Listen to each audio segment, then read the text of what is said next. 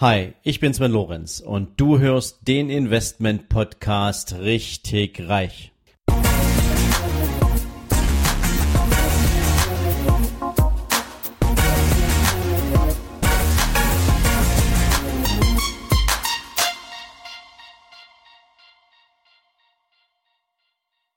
Hallo und herzlich willkommen zu einer neuen Ausgabe von deinem Investment Podcast richtig reich.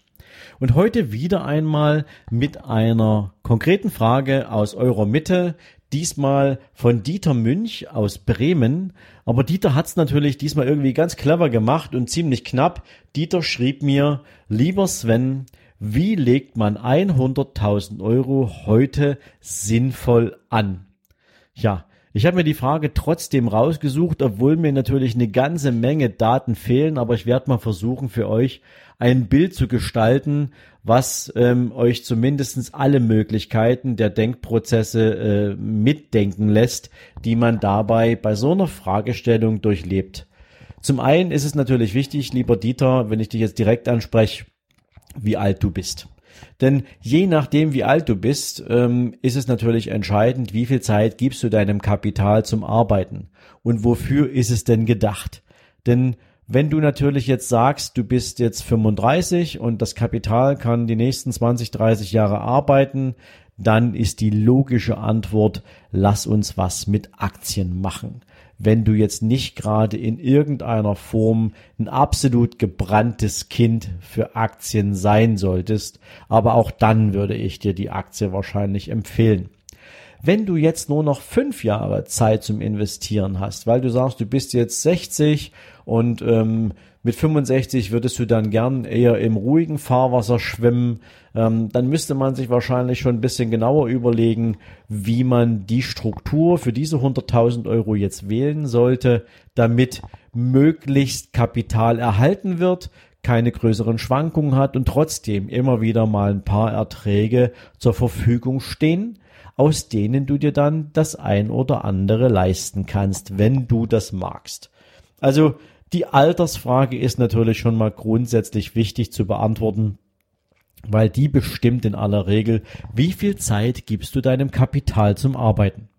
Die nächste Frage ist natürlich, wofür sollen die 100.000 Euro denn gedacht sein? Sind sie jetzt ausschließlich für das Thema Vermögensanlage gedacht und sollen sich vermehren und sollen sich entwickeln und sie sind jetzt für keine besondere Ausgabe vorgesehen? Oder sollen diese 100.000 Euro zu irgendeinem fest definierten Zeitpunkt in der Zukunft einen Zweck erfüllen? Zum Beispiel sollen sie die letzte Rate deines, deiner Baufinanzierung tilgen. Sollen sie also die Schlussrate darstellen deiner Restschuld, wenn deine letzte Zinsbindung abläuft? Oder ist es Geld, was du heute ähm, zur Verfügung hast und weil du vielleicht schon ein bisschen älter bist, jetzt eigentlich sozusagen schon anlegst für deine Kinder oder Enkelkinder, die dann zu einem festen Zeitpunkt von dir festgelegt dieses Kapital übertragen bekommen sollen. Also all das spielt natürlich eine Rolle. Wenn wir jetzt mal all diese Fragestellungen komplett außen vor lassen und uns mal nur den Markt von heute anschauen, und wir jetzt unterstellen, und ich konstruiere jetzt mal natürlich ein passendes Beispiel dafür, ähm, du hast jetzt mindestens noch zehn Jahre Zeit und das Geld ist keinem besonderen Zweck in der Zukunft zuzuordnen. Es soll sich also vermehren, es soll sich entwickeln, es soll dir dauerhaft Freude machen und in zehn Jahren soll es meinetwegen für dich auch tatsächlich Erträge erwirtschaften, die du dir auszahlen lassen kannst. Und bis zu diesem Zeitpunkt möchtest du gern, dass diese Erträge für dich automatisch reinvestiert werden. Dann würde ich dir heute vorschlagen, lass uns nachsehen, ob wir einen attraktiven und geeigneten Investmentfonds finden, beziehungsweise ob es ein attraktives Portfolio gibt, was man für diese 100.000 Euro zusammenstellen kann. Jetzt ist es natürlich immer wieder so, ähm, in aller Regel gibt es natürlich schon Produkte, die dir die Möglichkeit ähm, eröffnen, entsprechend die Erträge ohne einen entsprechenden Steuerabzug. Und auch das ist jetzt ein bisschen knifflig mit der neuen Steuergesetzgebung sozusagen ohne Steuerabzug zu reinvestieren. Das nennt man dann Thesaurieren. Oder ob du ein ganz normales Portfolio zusammenstellst und in diesem Portfolio natürlich dann entsprechende Dividendenerträge entstehen und diese Dividendenerträge dann automatisch auf deinem Konto netto ankommen, weil die Bank ja verpflichtet ist, die Abgeltungssteuer plus Soli-Zuschlag schon mal abzuführen. Zumindestens alles das, was deinen persönlichen Sparerfreibetrag von 801 Euro übersteigt. So. Aber bei 100.000 Euro ähm, wirst du das wahrscheinlich locker hinkriegen, dass du diesen Freibetrag übersteigen wirst. Also, wie gesagt, entweder du nimmst dir einen gut strukturierten, im besten Falle, das wäre jetzt wie, wie immer meine Empfehlung, einen Value Investing orientierten Investmentfonds, der ausschließlich in Aktien investiert, der nicht unbedingt ein besonders aggressives, aktives Management hat, sondern der ganz gezielt auf lange Sicht investiv ist, ohne sich an Trading-Aktivitäten zu beteiligen, sondern der eine sehr ausgewogene Anlagestrategie verfolgt, mit einem hohen Dividendenanteil und der thesaurierend anlegt. Oder du willst deine Erträge jetzt schon verarzten, du willst sie jetzt schon haben, dann ein entsprechendes Portfolio, was mit gut ausgesuchten Aktien bestückt ist und diese Aktien hältst du dann über die entsprechende Laufzeit und immer nur dann, wenn eine dieser Aktien, und das gilt genauso auch für den Fonds, ähm, nur dann ist es dort die Aufgabe des Fondsmanagers. Und in deinem Portfolio ist es in aller Regel dein Anlageberater beziehungsweise natürlich du, wenn du es selbst machst, immer dann, wenn eine Aktie sozusagen ihr Entwicklungspotenzial ausgeschöpft hat und ähm, nicht mehr allzu viel an Entwicklung wahrscheinlich ist, dann switcht man natürlich auch mal den ein oder anderen Titel.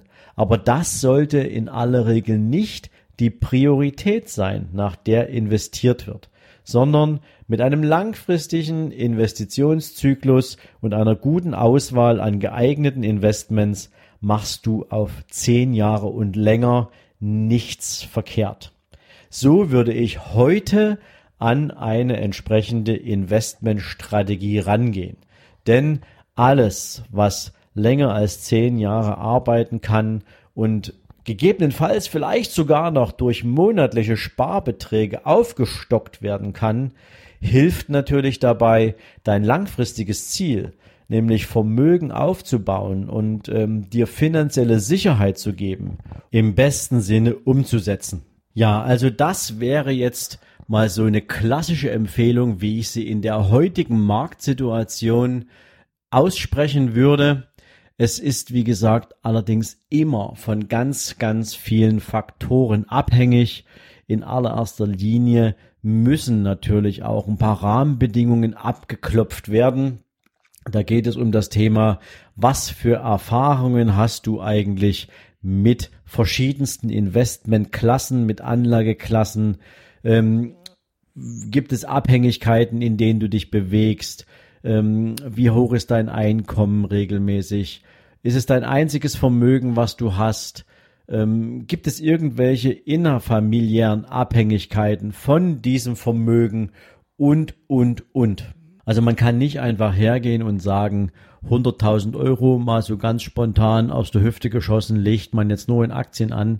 Ähm, ich persönlich bin allerdings so gestrickt, dass ich mein Vermögen aktuell ausschließlich in Aktien investiere und ausschließlich nach genau diesem Prinzip des Value Investment Ansatzes. Und meine Performance ähm, ist aus meiner Sicht sehr, sehr zufriedenstellend. Und genau deswegen kann ich auch sagen, es lohnt sich aktuell in diesem Markt genauso zu investieren. Und ich glaube auch dran, dass wir noch einige sehr spannende und attraktive Börsenjahre vor uns haben. Und genau deswegen wäre das aus heutiger Sicht meine Empfehlung. Ja, lieber Dieter, ich hoffe, ich konnte deine Frage in deinem Sinne zufriedenstellend beantworten und euch allen anderen natürlich auch mal die ein oder andere Idee liefern, wie ich aus heutiger Sicht auf den Markt schaue, was ich unter bestimmten Bedingungen, die ich benannt habe, heute für eine Investitionsentscheidung treffen würde und für, mich natürlich auch selbst treffe. Aber alles ist natürlich wichtig, immer individuell zu besprechen. Und deswegen kann das hier auch nur eine Indikation sein. Und von daher möchte ich euch natürlich ganz herzlich bitten, holt euch, wenn ihr eine Investmententscheidung vor euch habt und unsicher seid, unbedingt professionellen Rat ein.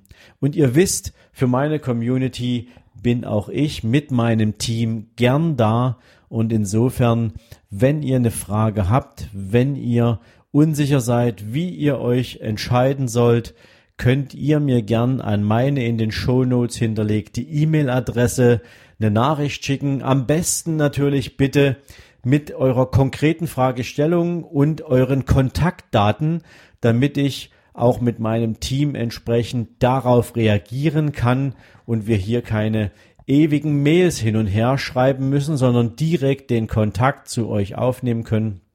Und ansonsten hoffe ich, dass ihr euch gut unterhalten gefühlt habt, dass ihr jetzt ein bisschen schlauer seid als vor dieser Folge. Ich wünsche euch jetzt einen schönen Abend und ihr wisst, gebt mir gern eine Bewertung, gebt mir gern eine gute Rezension, wenn euch diese Folge gefallen hat. Und wenn ihr mehr über Finanzen wissen wollt, dann wisst ihr natürlich, es gibt am 3. und 4. November in diesem Jahr ein absolutes Seminar-Highlight. Dieses Highlight heißt Let's Talk About Money. Ich werde gemeinsam mit Dirk Kräuter, mit Alex Düsseldorf-Fischer, mit Helmut Beck und weiteren attraktiven Speakern zum Thema Finanzen gemeinsam auf der Bühne stehen. Wir werden euch jede Menge Input liefern für eure strategischen Anlageideen, für das Mindset, was man braucht, wenn man sich mit dem Thema Geld beschäftigt.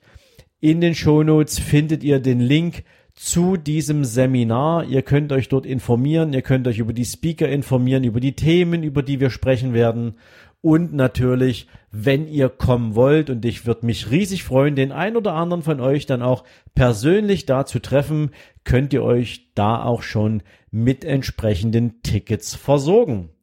In diesem Sinne, euch allen jetzt einen schönen Abend und ich freue mich, wenn wir uns in den nächsten Tagen wiederhören. Bis dann, ciao, ciao.